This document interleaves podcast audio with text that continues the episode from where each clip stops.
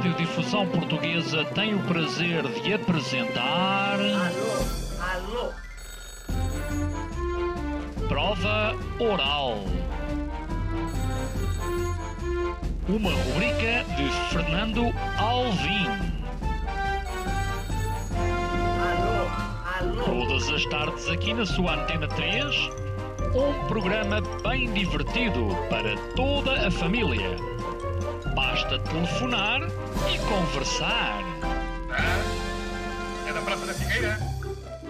E? Dos Jardins do Lógico? Prova Oral. Um programa para gente nova. A vossa atenção, portanto, para o programa Prova Oral. Para muitos, é a rainha da socialite. Mas eu não importo nada que me chamem socialite, era pior se fosse assassina ou ladra. Sabe tudo sobre a monarquia, mas não é monárquica. Conheci muita gente dessa, das famílias reais, que viviam no Estoril, a família real espanhola, a família real italiana. Lili Canessas é rainha na prova oral. Eu trato toda a gente por tu, pois dizem que eu sou mal criada e que trato toda a gente por tu. Só trato por vocês pessoas de quem eu não gosto. Esta quinta-feira, às 19 horas na Antena 3. Ouvintes da Prova Oral, como havíamos prometido, um dia traríamos Lili Canessas este programa. Esse dia chegou e é hoje. Viemos ter com Lili Canessas. Obrigado, antes de tudo, Lili, por nos teres recebido. Estamos num hotel em frente à tua casa. Ahm, não vamos dizer onde é que é, senão uh, excursões. uh, Toda a gente sabe onde eu vivo. Se tu chegares a Cascais e disseres, olha onde é que vive a Lírica Nessas, uh, muito fácil, portanto, é muito primeira. fácil, tem nada, não tem nada que enganar. Espera, tu quando. uh, Podíamos dizer que estamos na casa do rei de Itália, que foi o primeiro rei que eu conheci, tinha seis anos. Portanto, e depois quantos reis é que tu conheceste? Ah? Conheceste muitos reis na tua vida? Conheci muitos reis, sim, porque estás a ver, eu vivi no tempo em que os reis exilados viviam todos aqui. Vinham O todos Juan para Cascais. Carlos, vinha tudo para Cascais. O Juan Carlos, o Carol da Roménia, a, da, a rainha da Bulgária, o- o- todos viviam em Cascais. O rei de Itália vivia aqui, portanto, viveu a vida inteira, inteira que foi o rei do mês, porque ele só governou um mês, como tu sabes. E depois, no fim do seu exílio e de ser permitida à família Saboia regressar à Itália, ele ficou aqui com o seu secretário e viveu aqui até morrer. Era um rei adorado por toda a gente. Por isso é que hoje em dia Cascais continua a ser uma vila, que há pessoas que acham que Cascais é uma cidade, não é? E nós gostamos muito que seja uma vila de reis e de pescadores. E o rei de Itália dava-se muito bem com os pescadores. Sabes que as famílias ah, monárquicas e que nascem em palácios gostam muito de contactar com o povo e adoram o povo e são, são queridos e carinhosos. Ele era adorado por toda a gente. Mas como é que se chamava esse Mesmo. rei? Hã? Como é que se chamava esse rei italiano? Vila de reis e de pescadores. Ainda hoje em dia se diz, muitas vezes eu ponho no meu Instagram, Vila de reis e pescadores, the best place to live. E é verdade, porque viver em Cascais Sim, mas como é, que se... privilégio. mas como é que se chamava o rei italiano de que tu falas? Humberto de Itália, que é onde eu vivo, toda a gente sabe. Avenida Rei Humberto de Itália. Olha, como, é- como é, que- como é que tu vês, hum, à medida que vais envelhecendo, não é? Todos nós estamos a envelhecer, como é que tu vês o- o- a tua evolução, isto é, a tua velhice? A minha velhice, vou-te dizer como é que eu vejo. Eu vejo sempre o lado bom porque eu nasci de bem com a vida. Como nasci de bem com a vida, a minha mãe até dizia que quando eu nasci, tenho mais dois irmãos e a minha mãe era pianista clássica, não era perturbada, que ouviu, ouviu uma, uma gargalhada em vez do choro normal de uma criança. Portanto, a ser assim, eu já nasci com uma gargalhada. Portanto, nasci de bem com a vida. Depois tive uma infância super feliz, eh, uma família grande, divertida. eh, A minha vida foi sempre uma festa.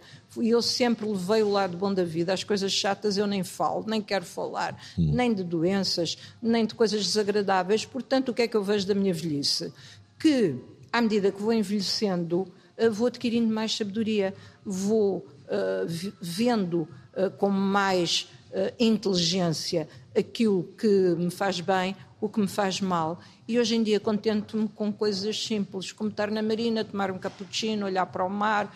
Tenho a sorte de viver em Cascais, que tem uma luminosidade e um céu azul, e olho para coisas, por exemplo, tu vês uma árvore, uma folha a cair, e vês que a folha tem um certo movimento e que nada acontece por acaso. Portanto, não preciso estar. A minha filha está agora em Samorritz a esquiar. Fui para lá esquiar montes de vezes.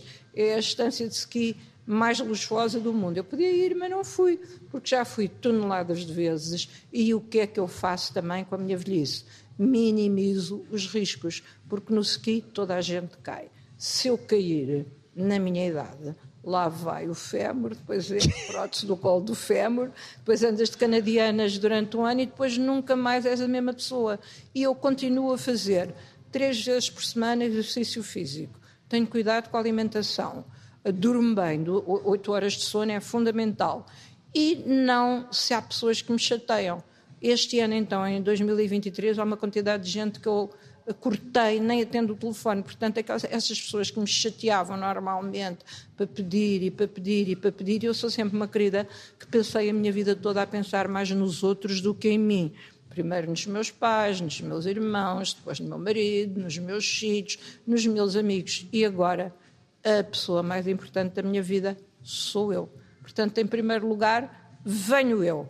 Portanto, é, acho uma questão de sabedoria quero envelhecer e sei que sou uma inspiração para muita gente, porque há muita gente que me dá um abraço e diz: Olha, Lili, eu maquio porque a Lili existe, eh, porque vejo a Lili maquiar-se. Eu vou ao cabeleireiro porque a Lili está sempre bem penteada. Eu uso saltos altos porque a Lili com saltos saltos enormes. Portanto, a Lili mantém-se magra, mantém-se agradável. Portanto, eu acho que se há tanta gente que olha para mim, que eu tenho uma certa responsabilidade de provar às pessoas que se pode envelhecer sem ser velho. Ou como diz o meu grande amigo Manuel Pinto Coelho, como chegar a velho novo. Claro que o Manel tem um best-seller, portanto não quero estar a usar a frase sem dizer que é o best-seller dele, como chegar a velho novo, uhum. uh, que foi um êxito, e de facto eu acho que se pode chegar a velho de uma maneira agradável, com experiência da vida, com sabedoria de vida e tirarmos o melhor partido da velhice. Não tenham medo de envelhecer, porque se se fizerem como eu, a velhice pode ser até muito agradável. Olha, eh, e consideras a possibilidade de viveres, por exemplo, num hotel como este? Olha, este hotel, eu venho para aqui, eu vivo em Cascais há 69 anos. Desde que o hotel foi construído, já há muito tempo que é só atravessar a rua e vir para aqui. Portanto, esta entrevista que eu te estou a dar, que eu te estou a dar, uhum. já dei para o Expresso, já dei para o Sol, já dei para N programas. Mas esta vai ser a melhor. Esta vai, esta ser... vai ser a melhor. Também não posso. Oh, Fernando, não, não, o Sol tinha 18 páginas, foi uma entrevista do Sol, na, do Sol, na revista Luz, foram 18 páginas. No Expresso que é que foram 13 páginas, portanto as pessoas interessam-se e têm muita curiosidade sobre a minha vida. Porque sabes muito sobre monarquia, não, ser sabes porquê? Porque eu já fui, eu tive uma vida que de facto muito pouca gente tem, porque fui privilegiada, porque fui a todos os lados que quis ir, conheci todas as pessoas que quis conhecer. Portanto, de facto, a minha vida é um bocadinho eh, acima do que a maior parte das pessoas pode fazer. Mas depois também fiquei sem nada e fui trabalhar e não fiquei nada mais triste por ter ido trabalhar. Deixa-me fazer-te uma pergunta. O que é luxo? O que é luxo? Para mim, neste momento, o tempo é o meu maior luxo, porque sei que o meu tempo está uh, pronto, está a chegar ao fim. Claro que tenho consciência que o meu tempo está a chegar ao fim, portanto, eu não perco tempo com coisas fúteis, superficiais, que não me interessam. Finalmente, só faço aquilo que quero que me apetece e que me dá prazer. Estar aqui contigo hoje dá muito prazer, porque já tínhamos combinado isto há montes de tempo calhou hoje. E finalmente conseguimos. Um, mas agora de uma perspectiva mais o física. tempo é o meu maior luxo. Hum, ok, adorei a tua resposta, mas um, quais são os, os sítios, não é, que tu ficaste mais impressionada com o luxo que encontraste?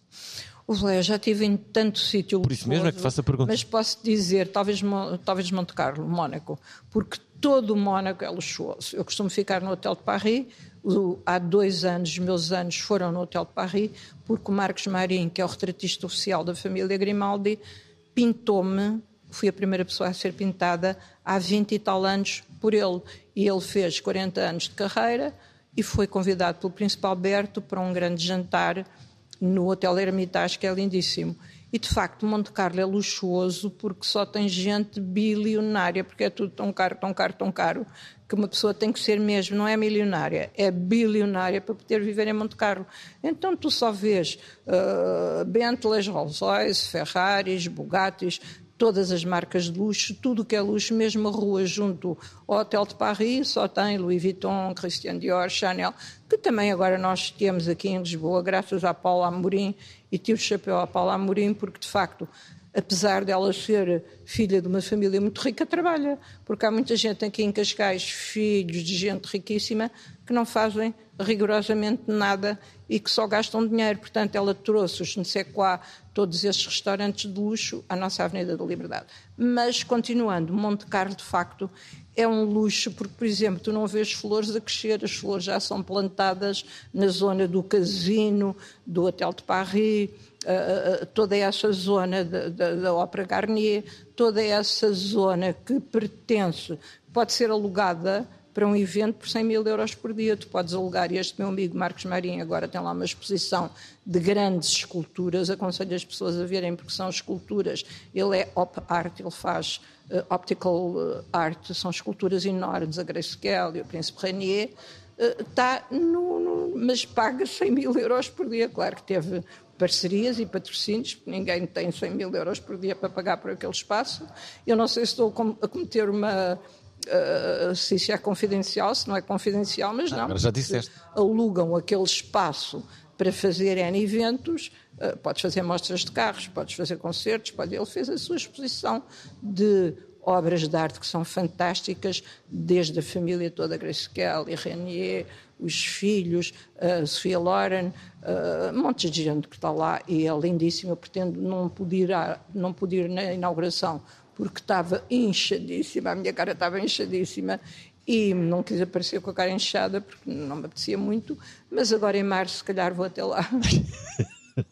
E depois em Monte Carlo é super seguro, como as pessoas são riquíssimas, têm toneladas de joias, andam com as joias todas sem ter medo de serem roubadas ou de serem assaltadas, porque apesar de ser um pequeno país, tem a maior segurança do mundo. E de facto, se os bilionários, depois tens o Mediterrâneo com água quente, o único problema aqui de Cascais é que a água é gelada, ali tens água quente, o que é que tu queres mais, diz-me? Sim, de facto. E depois tens os melhores restaurantes, é tudo bonito, a beleza. Melhor restaurante do Mónaco, qual é? Ah? Qual é o melhor restaurante do Mónaco? Olha, eu gosto imenso do Café de Paris, que agora foi todo restaurado. Havia o do Alain Ducasse também. Ainda continua a haver o Alain Ducasse no Hotel de Paris, que tem três estrelas guia Michelin, e que é fantástico. Talvez seja onde se come melhor, mas como decoração eu adoro o, o Café de Paris. Portanto, digo, vão ao Café de Paris, porque é, é, é ótimo, não pode ser melhor. Olha, temos que. Depois pagam assim uma conta que não dá nem para explicar. E depois dizem, mas como é que a Lili tem dinheiro? Ouve lá, eu sou muito poupada em algumas coisas, mas depois há coisas que eu digo, não, eu mereço, porque vivo sozinha, não tenho, não faço nada de extraordinário, como uma salada. A minha alimentação são saladas e saladas e saladas, ou peixe grelhado, ou salmão grelhado, uh, com ratatouille de legumes, portanto não gasto nada. Já Olha, tenho mas parece-me monótono. Parece-me monótono essa Não é monótono porque eu não quero engordar, estás a ver? Como eu não quero engordar, prefiro ter uma alimentação. Depois, quando saio para jantar fora, então uh, como o que me apetece, só que em vez de comer grandes quantidades, como menos quantidades. E não fica cheia de fome? Não, já, me- já me habituei. Sabes que o nosso corpo habitua-se a tudo. Se tu gostares de, por exemplo, o Herman tem esse problema, porque ele, outro dia, a última vez que fui lá ao programa dele, ele estava a almoçar, cheguei à hora do almoço, estava a almoçar com a caçadora, ou, ou cozida à portuguesa, e depois o jantar foi com a caçadora. É evidente que ele assim, amanhã faço dieta, amanhã faço dieta. Eu já lhe disse ao Herman, nunca mais fazes dieta, porque é uma pena, porque ele, toda a gente o vê, toda, ele é um influencer, quando ele disse eu deixei de fumar, foi ótimo que muita gente deixou de fumar porque o Herman deixou de fumar e provou que era possível deixar de fumar. Eu disse, não, Herman, se agora apareceres magro e fantástico, porque reduzes, basta só reduzir a quantidade de, de comida teu organismo não precisa, estás a ver, antigamente no Paleolítico só comias quando alguém ia caçar um javali ou um veado e o teu corpo não precisava de comida, portanto o teu corpo habitua-se. O Herman podia ser capa da Mendes, já viste?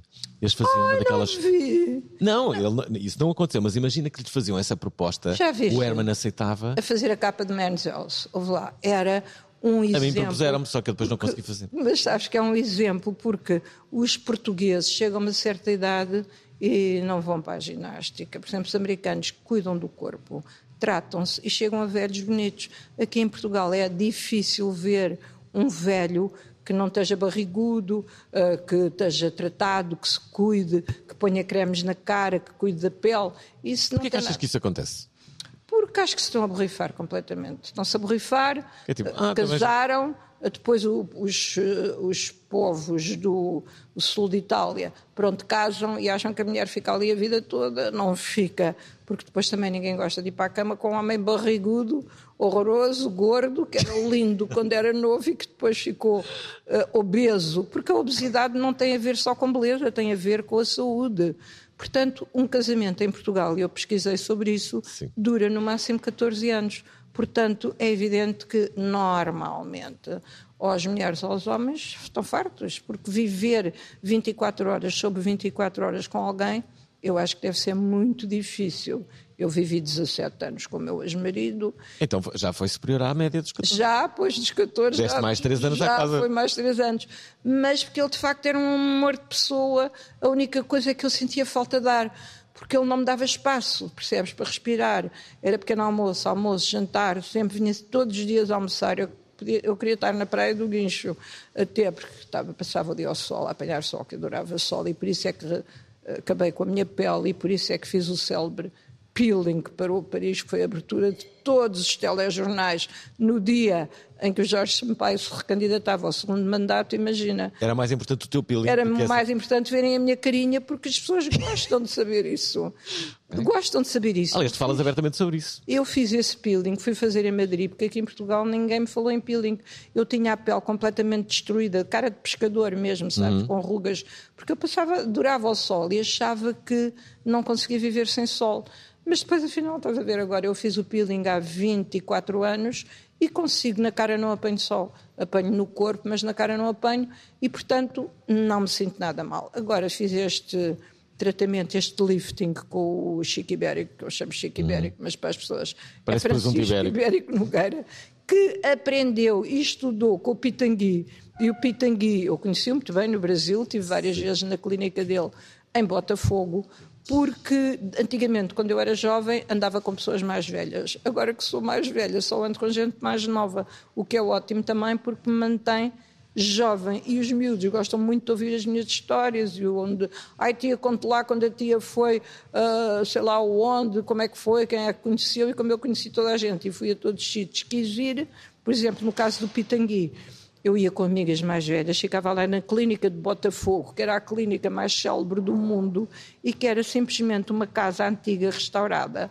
Nada de luxo, ele só tinha muito boa pintura, desde Picasso, Chagall, Miró. Portanto, víamos que havia ali poder só na pintura e quem, para quem conhecesse pintura, porque de resto era uma clínica. Eu fiquei lá a dormir várias vezes e não tinha luxo nenhum. Agora com o Chico, ele fez-me este lifting que tu estás a ver ao pescoço e a pele foi puxada para cima. Rejuvenesci e tirei as rugas do pescoço que ele detestava. Ficou bem. Quanto tempo é que tiveste em casa? Estive em casa, na minha antiga casa da Quinta da Marinha, onde eu vivi com os meus filhos durante 60 Não, depois anos. dessa, dessa operação. Ah, foi nessa que. Foi, tive, Ah, não, a clínica, na clínica foi no uh, Beer Medical Center, que é em, em frente ao McDonald's, imagina, aqui em Cascais. O Chico tem uma, uma clínica em Lisboa, mas para eu não me chatear ir para Lisboa, ele veio para Cascais com o filho, que vai seguir uh, As pisadas do caminho pai. das pisadas do pai, que é fantástico também. Portanto, foram os dois que me operaram. Foi a coisa mais importante para dizer é que foi com sedação, não foi com anestesia geral, porque as anestesias gerais, de facto, a partir de uma certa idade, são perigosas. Sedação e não tens que ficar internado. Acabas o que fizeste e vais para casa. Eu fui para casa. Não foi muito doloroso Tomei- depois, o Não, não foi nada pós-operatório? doloroso. Tomei Nolosil que, pronto, que tira as dores. É desconfortável porque tinha que dormir de barriga para cima e eu durmo sempre de barriga para baixo, portanto, nas primeiras duas noites não dormi para também não estragar aquilo que eu tinha feito, mas agora já posso dormir de lado, já estou bem. Eh, vou aparecer pela primeira vez na televisão amanhã, vou à gala da TVI, onde me vão ver, e acho que também isto é muito importante. Não alterou nada na minha cara, estás-me a ver, que já me conheces há uhum. tantos anos. Simplesmente eu, antigamente, para te vir dar esta entrevista, eu estava maquiada, eu estava produzida, eu estava uh, com base, agora não tenho nada na pele, não estou maquiada e consigo estar a falar contigo sem estar preocupada com o meu aspecto. Lili Canessas, convidada de hoje da Provaral. Estamos em Cascais, na verdade estamos uh, num hotel que é muito, muito perto da sua casa, na verdade é em frente à casa de Lili Canessas. É uma espécie de, de como direi, um, de, de, continuação da tua, extensão da tua, da tua casa. Este, este hotel, sei que é aqui que vejo, vejo muitas vezes. Duas coisas muito rápidas, ainda sobre a monarquia, não queria deixar uh, passar. Uma é ou não é verdade que o rei de, de Espanha, o Dom Juan, uh, matou o irmão em Cascais? Calma. Uh, em todas as notícias diz que foi, foi, que foi uma brincadeira. Mas há quem diga que não foi uma brincadeira. Que foi ele Ai, que... desculpa, oh, Fernando, eu não vou falar sobre isso porque matam-me, vou lá. Ah, matou ele o irmão. da família real. Tu és amiga da família real? Sim, sou muito amiga da infanta Margarita, da que nasceu cega, duquesa de Sória andávamos juntas sempre, para, e ela era cega de nascença, no entanto íamos para o cinema, íamos para o Van Gogh dançar, eu conheci o marido dela, o Carlos Jurita, antes dela o conhecer, eu só dizia ao Margot, que eu trato por Margot, o Margot, teu marido é uma brasa, e ela diz que casou com ele, que foi a primeira pessoa que lhe pagou um café. Ela tomou um café e ele disse: Já está pago. Ela disse: Ai, não houve homem nenhum que me pagasse nada na vida. Bem, com que tipo de homens andava em, também? Em, em relação a essa história de eles estarem a brincar com a arma e do Juan Carlos matar o seu irmão, todos nós eh, dizemos e achamos que é uma brincadeira. Se não foi brincadeira, só o Juan Carlos poderá responder, porque só ele é que sabe, não é? Mais ninguém. Mas vamos pensar que foi uma brincadeira, que foi um acidente, porque morrer um irmão é um karma muito grande se levar para o resto da vida. Mas era o irmão que ia que ser o rei de Espanha. Oh, queridinho, oh, mas ouve lá, diz muita coisa, mas como não há provas, não há provas, sim, sim. só ele é que sabe. Pois Portanto, claro. terás que lhe perguntar, e ela tens que ir ao Dubai, coitado, que ele queria vir para Cascais. E ela... Pois queria, ainda porque, fizemos porque, a capa porque ele não... do El Mundo porque eu de facto. Porquê é que ele não veio para, para, para Cascais? Era melhor que o Dubai. Real não quis, não quis que ele estivesse tão perto de Espanha, porque como ele fez tanto disparate, quer dizer, ele foi um rei extraordinário. Os espanhóis adoravam-no, mas no fim da vida começou a caçar elefantes, começou a ter namoradas que toda a gente sabia quem eram, uh, desrespeitou a Rainha Sofia no fim da sua vida. Portanto, o, o, o seu filho não quis que ter ali o pai tão perto de Espanha porque poderia haver um problema muito grave. Ele está numa espécie de exílio. Inclusive podia cair. Portanto, está no Dubai. Ah, Olha lá, todos nós pagamos o nosso karma, cá se fazem, cá se pagam. Traições eh, eh, que ele fez com a Sofia, que foi santa, que o aturou a vida toda e que nunca o traiu. Acho extraordinário, percebes? E, portanto, eu acho que nós, quando nós, no fim da vida, colhemos aquilo que semeamos. Portanto, ele, na parte, foi fantástico na transição da ditadura uhum, para a monarquia. Foi o Franco que o escolheu para ser rei. Ele foi um rei adorado por toda a gente. Fez essa transição durante dezenas de anos de uma maneira extraordinária, mas depois, quando envelheceu, fez muita asneira. Como fez muita asneira, olha, tudo, tudo se paga. Há lei de retorno e tudo se paga. Portanto, eu tinha esta pergunta. Mas também viver no Dubai não é assim tão mal. Quer dizer... Vivias no Dubai? Sim, ele está. Ele tá. Não, não, mas tu vivias no Dubai? Nunca fui ao Dubai, imagina, nunca fui ao Dubai porque já me disseram que se eu for lá que não volto, vou gostar tanto, tanto, tanto, hum. tanto. Se tem uma vida fantástica e que é o máximo, não sei, mas, mas nunca lá fui. Mas outra coisa que te queria perguntar tem a ver com a Duquesa de Alba, figura da monarquia espanhola uh, que eu muito estimo. Tu disseste-me há pouco, não sabia, que uh, a Duquesa de Alba tinha sido muito, muito bonita. Eu, na verdade, só, só comecei Viste a no segui-la. Google e viste, não é? Sim, Ela sim, era linda. Não, e entretanto, aqui a Lili Canessas disse-me que hum, a, a, a Duquesa d'Alba deu uma entrevista há muitos anos em que aparecia uh, desnudada, na verdade, uh, na, Topless. em topless, na, na, na, Com as maminhas na revista muito Interview. bonitas e nessa altura não havia cirurgia plástica, portanto as maminhas são dela. E foi aí que depois o marido dela, que casou com ela já desfigurada, de plásticas mal feitas, porque era apaixonado por ela a vida toda e nunca pensou poder casar com a Duquesa d'Alba. A Duquesa d'Alba é aristocrata, era porque já morreu, não é? Era a aristocrata que mais títulos nobiliárquicos tinha. Tu podias atravessar a Espanha toda só sob propriedades da Duquesa d'Alba e era uma pessoa de vanguardista. Eu conhecia em Ibiza, nunca a vi fazer topless, mas via em Ibiza, na praia. Com Ela a parecia ser muito simpática. Muito querida, simpática, falava com toda a gente, porque de facto, eh, quando se nasce bem, tá-se- fala-se com toda a gente, não estão à espera. Há aqui pessoas em Cascais que eu conheço há 40 anos, mas como não me foram apresentadas, olha a Lili, este é o Luís. eh, não falamos um com o outro, apesar de conhecermos a vida toda, porque não foram eh, propriamente introduzidas. E eu acho que os portugueses têm esta mania de seguir regras sociais muito restritas e não quebrar regras. Eu quebrei sempre as regras que achava injustas e não tenho problema nenhum em falar com toda a gente. E no caso da Duquesa d'Alba, ela foi uma mulher que fez tudo aquilo que lhe apeteceu fazer, fez tudo quanto quis. E, e o que eu estava a dizer é que ela tinha a maior quantidade de títulos no- nobiliárquicos do mundo e a Rainha Isabel de Inglaterra, antes de morrer, se a encontrasse, era a Rainha Isabel que teria que fazer uma vénia à Duquesa d'Alba e não o contrário. Sabes- Era uma mulher de poderosa. Quem se interessa pelas coisas da monarquia? E eu acho que os portugueses se interessam, porque de facto Portugal só foi grande no tempo da monarquia. Tu repara, depois houve a Primeira República, que andava tudo aos tiros e a matarem-se uns aos outros. Depois houve o salazarismo, uma ditadura durante 40 anos, em que as pessoas de facto não eram livres, não havia os filmes. Eu tinha que ir ver a Paris, porque chegava ao beijinho, no fim do beijinho era cortado. Até livros do D.H. Lawrence, a François Sagan, eh, que eram livros banidos em Portugal, eu tinha que mandar vir de fora. Portanto, de facto, viver sem liberdade, as pessoas hoje em dia, os jovens sobretudo, não têm essa noção.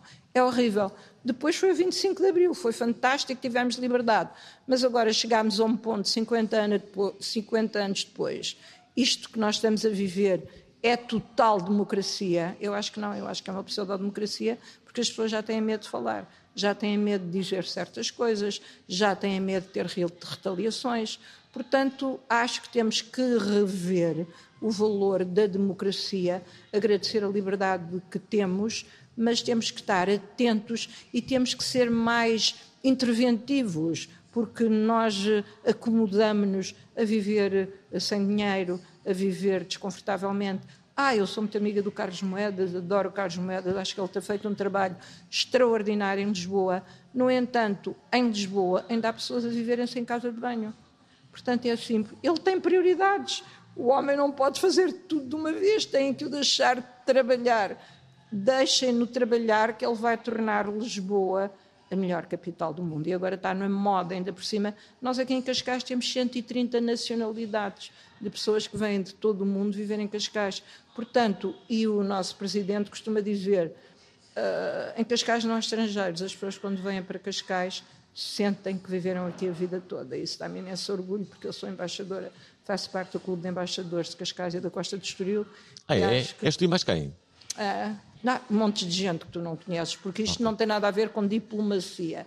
É um clube de embaixadores que o que é que nós queremos? Que venham pessoas investir em Cascais, tornar Cascais melhor, grandes empresários, mas depois a burocracia é tão grande que é sempre tudo tão difícil que há muita coisa a ser revista. Eu acho que também se deveria dar mais poder às autarquias, porque as autarquias sabem muito melhor o que é que a sua terra precisa do que o poder central. Hum, olha, já agora uh, fazer-te aqui uma, uma pergunta, só para não, não me esquecer que, que várias pessoas já fizeram plásticas ao, ao longo da, da sua vida, mas muitas vezes correu mal. E isso pode ter a ver com a reação da pele, não é? pode não ter nada a ver com, com o cirurgião, mas também não. pode ter a ver com o cirurgião, não é? Mas à partida eu diria que é a pele que reage de diferentes formas, não é? Por isso é que antes da operação tu tens que assinar lá os papéis todos e Sim, perceberes claro. que isso pode acontecer. Agora, no teu entender, qual é o truque para correres menos riscos?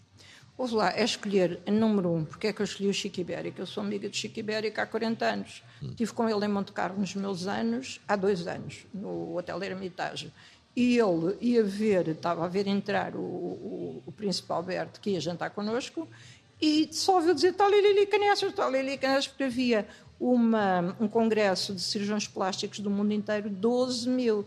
Este ano vai haver também 12 mil, em março, se calhar até vou lá também com ele porque eu conheço lá montes de gente e ele pode fazer lá, é que em Monte Carlo tu ganhas num, numa operação aquilo que tu ganhas num ano, não é? Porque as pessoas pagam, pagam, pagam para ficar bem. Eu escolhi o Chico Ibérico porque ele sabia que o Chico Ibérico comigo que hum, ia fazer tudo para que eu ficasse bem. Ele, ele, já fez mais de 11 mil cirurgias plásticas. Foi aluno do Pitangui, eu conheci bem o Pitangui. O Pitangui foi o mago da cirurgia plástica, mas também foi um homem que recuperava queimaduras para pessoas que não podia pagar. Portanto, tinha um lado muito humano e eu, quando vi, quando ele morreu, até havia uma pessoa muito conhecida que escreveu: Ai, morreu o cirurgião plástico uh, das fúteis, das que não fazem nada, das que têm dinheiro e querem ser bonitas até ao fim da vida. E qual é o problema uh, de se nascer bonito e querer morrer bonito? Eu não tenho problema nenhum. A Gina Lolo Brígida morreu com 95 anos linda, fantástica, maravilhosa, e ainda se não tivesse morrido durante a noite sem dar conta, ainda se ia candidatar a Presidente da República. Portanto, o segredo é escolher um bom cirurgião. Depois, se a pele reage mal ou se tem algum problema, a culpa não é dele, olha, paciência. É, não sei se é verdade ou foi mito, acho que é verdade que houve uma festa em Portugal uh, em que a, Gina Brígida veio de propósito a essa... Sim, sim, essa... eram as festas do Patinho e do Schlumberger, que foram as duas maiores festas que houve em Portugal e das maiores que houve no mundo inteiro. Tu estiveste lá? Tanto a do Patinho, não porque era muito novinha, tinha ah. pai de 16 anos, mas conheço muita gente, veio, veio a Gina Brígida, veio a Sheila Loren, veio a Grace Kelly, veio é essa festa? A, essas duas festas veio o mundo inteiro. Veio a Capucino, que era muito bonita. Veio Mas foi onde? Foi aqui em Cascais? Não, foi na casa do, do Schlumberger em Sintra e do, do Schlumberger e do Patinho, que, que, era na Quinta Patinho, e por isso é que é Quinta Patinho hoje, porque era, era a casa dele. Quem era o Patinho? Eram pessoas, um era do Wolframio e ganhava-se, acho que se ganhava rios de dinheiro no Wolframio. Eh, no tempo da guerra, e portanto eles enriqueceram, eram homens riquíssimos e que já nessa altura eh, escolheram Portugal para viver. E como eram milionários e gostavam de festas, resolveram dar as festas que parou o mundo para virem a essas festas e foram aqui em Portugal. Sim, e graças a Deus, outra vez, Portugal está na moda. E eu gosto de festas, como eu te disse há bocado. Há bocado eu acho que a vida que é uma festa. Agora vão-me matar, que diz assim: ai, bem se vê que ela nunca fez nada. Não. Todo o dinheiro que eu tenho foi ganho por mim. Sempre trabalhei. Aos 19 anos fui para a TAP. Depois. Foste à hospedeira? Fui hospedeira, sim, mas de terra, porque o meu pai era oficial da Marinha de Guerra e dizia: não, uma menina como deve de ser, não dorme fora de casa. Portanto, eu podia ir almoçar a Paris, porque nós íamos no cockpit, conhecíamos os comandantes que eram os queridos e que era uma família na altura, uhum. e podia ir jantar a Roma, mas dormir, tinha que vir dormir a casa, porque, pronto, era uma educação muito uh, restrita. Uhum.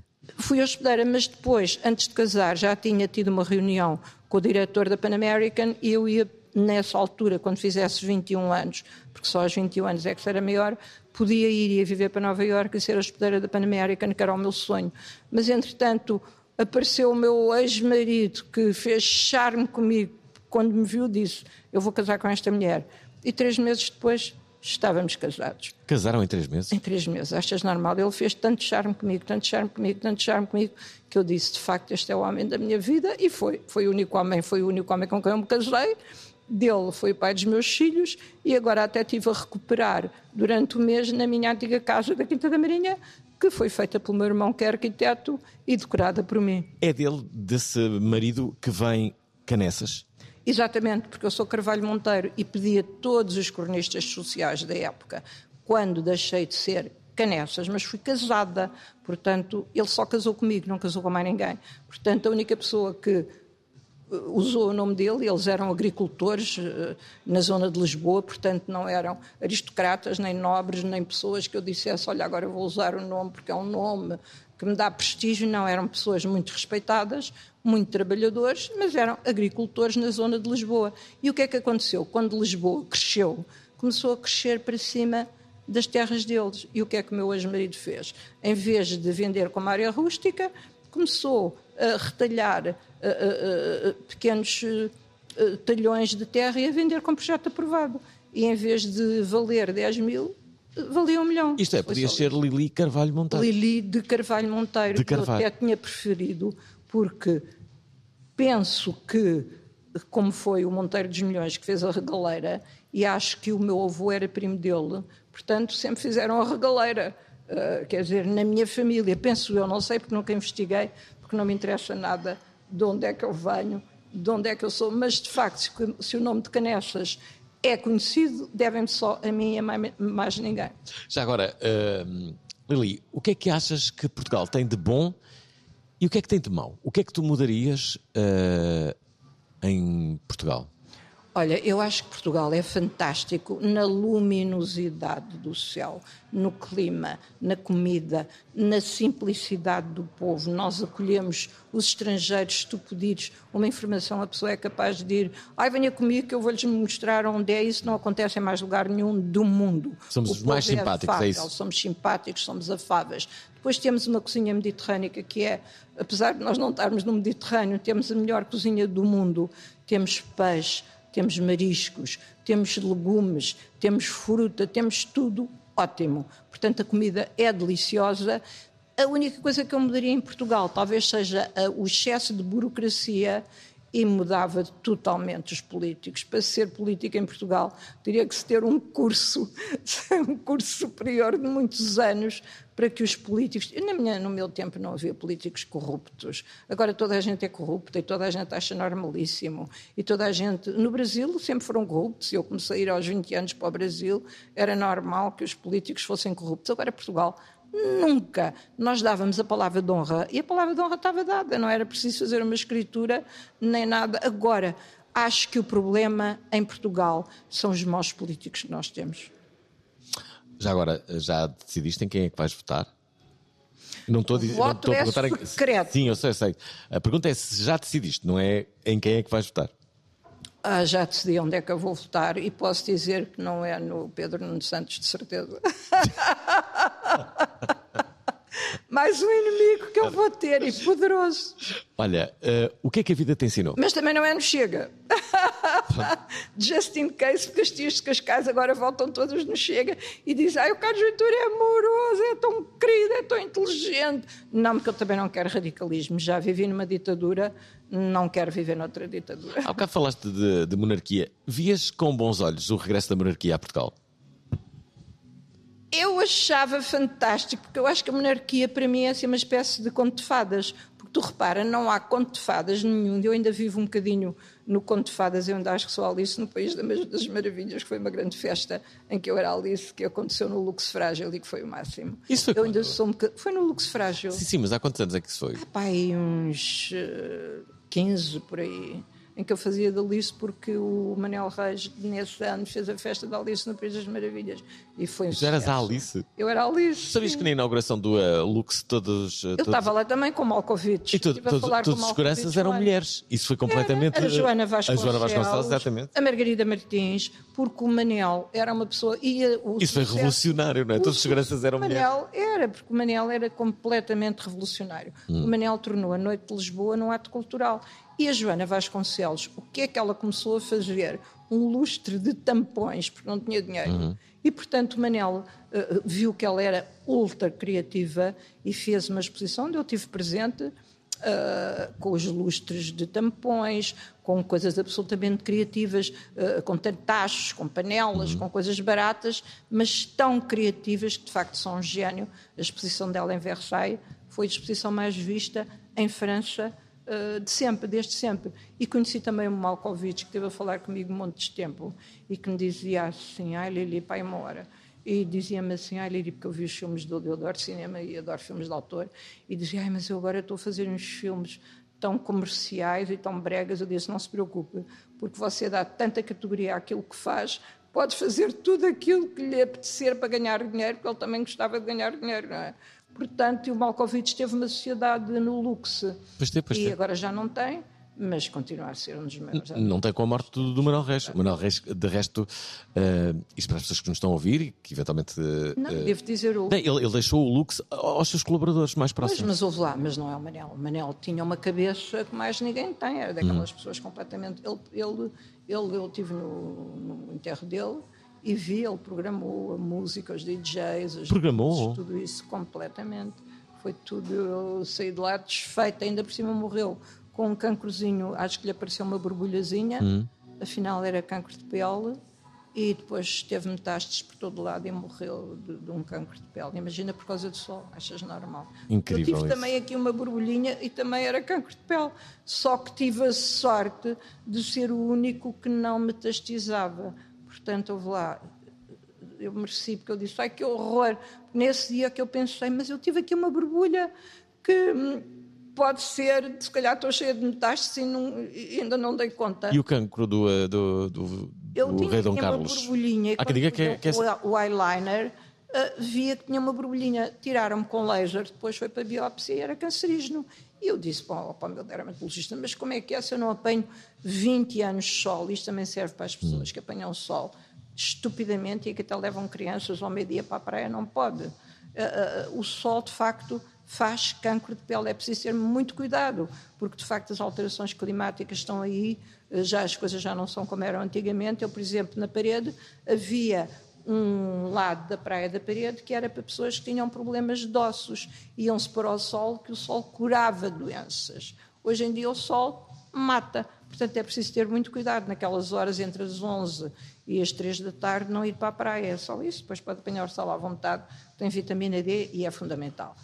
O meu cancro, graças a Deus, não metastizou, porque senão também já não estava cá. Olha, e o cancro do, uh, do rei Dom Carlos? Dizem que é- pode, ser, pode ser sério.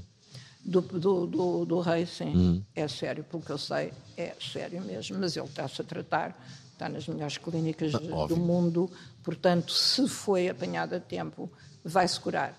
Espero que tenha uma vida longa. Ele é uma pessoa extraordinária. As pessoas têm uma má impressão dele, não sei porquê, porque é o rei mais inteligente que houve até hoje. Foi o único que se formou e que tirou um curso superior. Mas parece que ele não tem é assim a formado em raça. História. Está bem, está bem, mas não, é assim, pare- parece assim um bocado apático. Não tem energia. Não, mas, mas ele é fantástico, ele é um gentleman, foi criado assim. A Taz estava, teve à espera quase 70 anos para ser rei, portanto ele iria eh, continuar o reinado da Rainha Isabel, que era adorada por todos. A Camila é uma história de amor, lá é uma love story, porque eles namoravam, depois ele teve que fazer o seu curso militar, teve durante um ano longe. E ela, entretanto, casou com o melhor amigo dele. E porque disse. Ela? Ela, a Até Camila. ele também casou com, com, com a Não, Diana. mas depois foi com a Diana, porque se a Camila estava casada, Mas era a grande paixão dele. era a grande paixão dele e foi, porque ainda hoje é uma love story. Quer dizer, é um bocado difícil perceber como é que um rei, mesmo sem ser rei, porque ela não, não deve nada, mas sabes o que é que eu sei? Mas os ingleses não gostam muito dela. Não, mas sabes o que é que eu sei dela? Ela, que ela é uma querida, não faz dieta, vai para as caçadas, come de tudo, é uma companheirona, tem imensa graça. E foi-me dito pelo Anthony Bailey, que é o assessor, que foi o assessor durante muito tempo do Príncipe de Gales. Então porquê, que, porquê que os ingleses não gostam dela? Porque não é Mas tão bonita quanto a Diana? Lá, porque, por causa da Diana, só por causa da Diana, porque a Diana deu aquela entrevista na Broadway em que diz eu no meu casamento, já na lua de mel, nós éramos três. Ela disse isso. Disse, no meu casamento, na lua de mel, nós éramos três, porque ele sempre gostou da Camila. E tanto sempre gostou da Camila que depois parece a, a obra do Gabriel Ga- Garcia Marques, Amor em Tempos de Cólera, em que as pessoas depois, no fim da vida, se reencontram e casam, que foi o que aconteceu com ele, foi o amor da vida dele. Mas olha, Porque a da acho altura- que ela tem imensa graça. É uma companheirona, a conta anedotas, vai para as caçadas, não está nada preocupada com a roupa, ah, usa saltos baixos, ah, não é sexy, está-se a borrifar para tudo isso, portanto, é uma companheira de vida. Quando na maioria das mulheres, inclusive eu, não quer estar gorda, não quer estar feia, não quer envelhecer, a Camila está-se a borrifar para isso tudo e é amada pelo rei de Inglaterra. Mas não pelos ingleses. E, eh, e, por causa disso, eu gosto da Camila. Vês? Lá, Só porque ela. Porque tu vês que ela passa essa imagem claro. de, de, ser uma querida e é uma pessoa popular. E eu acho que aos poucos os ingleses vão começar a gostar dela. Não lhe perdoam a Diana pronto, que a Diana era a princesa do povo, a Diana foi amada por toda a gente, a Diana E também teve os seus casos extraconjugais. Pois, houve lá. Se calhar a Diana também é da altura própria... dizer, no meu casamento éramos quatro, que eram os Sim, dois. pois, mas isso foi posteriormente, porque ela era uma miúda quando casou, conheceu o, príncipe de Gales, tinha 18 anos, de uma família aristocrata, portanto, da, da, da família Spencer, e estava apaixonadíssima por ele, ele não estava nem aí, percebes? E, portanto, também os filhos deviam sentir que, de alguma maneira, porque os filhos percebem que a relação uh, do pai e da mãe não era uma relação de amor nem de paixão, porque ele tinha, teve sempre a Camila na, na vida dele. Deixa-me só recordar que estamos a fechar esta entrevista com Lili Canessas. Calma, vamos para a parte final. Lili Canessas, nossa convidada de hoje da Provaral. A Provaral é muita ficha.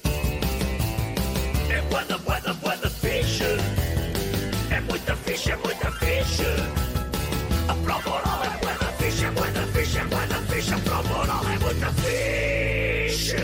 Estamos na parte final deste programa. Há uma pergunta que eu sempre faço neste programa, és a pessoa ideal para a fazer também, que é o que é que a vida te ensinou?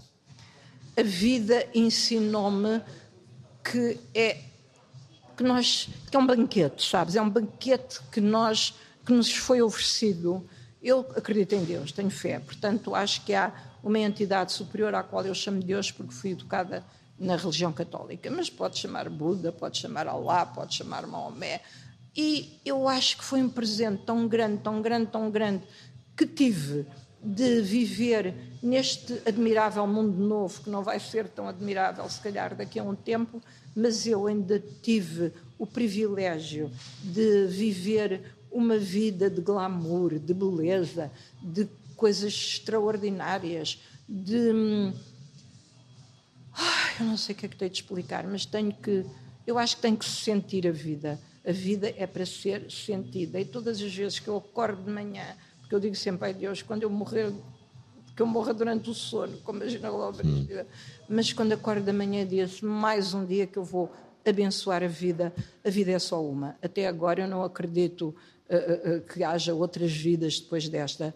Acredito que há só uma. Portanto, é tão bom, é um presente tão grande que nós temos de Deus que, por favor, celebrem a vida, mas celebrem mesmo. Um cheers à vida. a vida é um banquete, dizes. A vida é um banquete, sim. Para a qual fomos todos convidados. Para a qual todos nós fomos convidados. Não, cabe-te assim ser convidado ou não, porque há alguns que não foram. Pronto. Espera, deixa-me só explorar aqui uma coisa. Tu há pouco uh, falaste com alguma, algum, algum zelo, algum cuidado em relação aos próximos tempos. Que, que mundo estarão a herdar as gerações futuras? Eu acho que as gerações futuras têm tanto know-how. A inteligência artificial, se for usada eh, bem, uh, o GPT-chat, tudo isso, eu acho que os miúdos hoje em dia, eu vejo pelos meus netos, eles têm soluções rápidas, rápidas, rápidas para tudo. Portanto, eu não estou nada preocupada. Ai, que mundo é que nós vamos deixar para os meus netos? Eles vão fazer em cinco anos aquilo que nós não fizemos em 50. Nós é que destruímos o planeta, mas eles vão recuperá-lo rapidamente, tenho a certeza absoluta. E por isso eu vou morrer descansada. É, é curioso que uh, tu tens uma visão otimista, isso é, é ótima. Tenho, tenho, porque acho que eles têm tudo. Eu falo hum. com o meu neto Pedro, ele tem soluções para tudo. A avó, os algoritmos e a inteligência artificial, eles sabem como é que hão de resolver os problemas. Portanto, esta nova geração tem que ir rapidamente para o poder. E a nossa geração, que só destruímos, então tivemos o planeta, o único que nós sabemos que é habitado e é o mais bonito do mundo porque tu, eu conheci bem Richard Branson, da Virgin, tu vais, não sei, vês um planeta, uma coisa maravilhosa, a natureza é maravilhosa, é tudo maravilhoso, e depois o homem destrói uma coisa tão bela. Não pode ser. Portanto, esta nova geração vai ter a oportunidade, como eu te disse, de fazer em cinco anos o que nós destruímos a vida toda. E De... tenho a certeza absoluta que a nova geração, com a inteligência artificial bem usada, claro, tem que haver legislação e vai haver, com certeza, Sim, claro. muito má utilização da inteligência artificial, mas com a evolução da era digital, eu sou completamente a favor de tudo o que está a acontecer na era digital e de nós uh, podermos saber o que é que se passa. Eu vejo o meu neto a, a jogar PlayStation com um menino que está em Nova Iorque, outro que está no México, outro que está não sei onde, outro que está não sei onde. Portanto, o mundo é uma aldeia e eles têm como solucionar todos os problemas. Deixa-me acabar esta... Inclusive os climáticos. Muito bem, assim o esperamos. Uh, Deixa-me acabar esta entrevista falando sobre amor, não é? O que é que aprendeste com ele e. Um, gostavas de ter casado com uh, um príncipe ou com uh, um rei? Olha, a minha mãe educou-me sempre a casar com um príncipe. Ela achava que eu ia casar com um príncipe. Aliás, houve vários príncipes que quiseram casar comigo. Mas depois de me ter divorciado, Hum, não sei, talvez no tempo da Maria Antonieta e do Luís XIV, em que as cortes havia aquelas coisas todas, que os nobres todos iam à, iam à falência por causa das roupas e das, dos palácios e disso tudo. Evidentemente que viver num palácio sumptuoso é mais agradável do que viver num apartamento na Gandaninha, tipo praia, decoração praia. Sim, sim. Acho que não, não, não digo que não gostaria de viver num palácio sumptuoso com um monte de gente, um a vestir-me. Eu às vezes quero puxar o, quero puxar o fecho e tenho que pedir alguém ao, ao porteiro da entrada para me vir fechar o fecho do vestido, porque vivo sozinha. Portanto, não tenho mordomias nenhumas. Evidentemente. Não tens medo? Isso, não, não tenho medo de nada. Sou hiper corajosa. Nunca ouviste barulhos estranhos? Ai, não, não tenho medo de nada, não, não, não tenho medo. Se não tive medo até agora, uh, o que é que eu tenho medo? O que é que tens medo? Tenho medo de poder ter uma doença daquelas horrorosas mesmo e de morrer cheia de dores que não me apetecia nada, percebes? Tenho, agora, não tenho medo, tenho pena. Outro dia um jornalista perguntou-me a Lídia tem medo de morrer. Eu não tenho medo nenhum de morrer, tenho pena porque adoro a vida. Portanto, como adoro a vida, não vejo razão nenhuma para não durar até aos 90, 95 anos, feliz e contente, e estar a dar uma entrevista para outro Fernando Alves, que já está mais velho, mas que continua a fazer a prova oral. espera aí, espera aí. Há pouco disseste que o Manuel Reis. Uh, uh, um basicamente encenou o seu. Revolucionou a noite de Lisboa. Não, não, não é isso. Não é isso. No seu funeral, que ele, ele, ele próprio delineou que. que Sim. No teu, como é, que, como é que tu o verias? Isto fica já gravado, porque eh, daqui a 20 ou 30 anos, quando morreres, está aqui a gravação, Olha, ela vou, quer morrer sim, mais ou menos também, assim. Vou também combinar com a minha filha como é que eu quero. Eu tenho ali já a minha gaveta ao pé do Lidl. Imagina, eu vou ter Do Lidl, ao é? pé do Lidl. Pá, tu agora és figura do Lidl. Lidl. É mesmo, então é no cemitério da guia. Até por cima de um teu patrocinador, é perfeito, não é? Depois tenho uma gaveta sim. fantástica ah, ah, ah, Ok. onde eu vou estar sozinha. Portanto, já comprei a gaveta, vou ficar aqui em Cascais. Quem quiser lá ir ver-me, tem um solitário, pode-me levar uma rosinha. E depois vou sim, vou combinar com a minha filha exatamente as músicas que eu quero ouvir, as músicas que eu quero que sejam tocadas, ah, como é que eu quero que vá ser. Portanto, vou programar. Deixa-me só dizer que não é as músicas que tu queres ouvir. Como? É as músicas que os teus convidados vão ouvir, que estiverem lá. Sim, as músicas que os meus convidados. Eu vou estar lá, vou já dizer isso, estar lá. Então vais Qual é- ouvir qual- bossa nova, jazz, tipo Tom Jobim, Caetano Veloso, uh, Frank Sinatra. uh, adoro música dos anos 80, 90. E porque acho que hoje em dia, de facto, o que é que tu tens de grandes? Frank, Sin- Ou é hip hop ou rap, não há mais nada. o Frank Sinatra não se meteu contigo? Eu vi-o no Carnegie Hall e falei com ele. Ele era um homem muito interessante, mas não, não fazia o meu género sequer. Espera aí, se tu tivesses a oportunidade de teres um tórrido Olha, romance olha, o- com uma pessoa muito famosa, com quem é que teria sido durante a vida? Sim, ó, pai, assim, levava-me ao altar três vezes ou quatro. para uma, uma pessoa famosa mesmo agora depois de velho e muito velho, acho que o Robert De Niro é um homem muito interessante. Eu conheci-o aqui em Lisboa porque ele veio abrir a exposição do seu pai, Robert De Niro Senior, que é um grande pintor surrealista. Eu tive a falar imenso tempo com ele, só que ele só gosta de afrodescendentes. E agora teve um filho de uma asiática. E como eu sou caucasiana, se calhar não me acha muita graça. Mas acho que o Robert De Niro talvez fosse um homem velho, com quem eu não me chateasse nada de estar, porque falávamos de cinema, falávamos de arte. E eu acho que a arte é um caminho para a felicidade mesmo.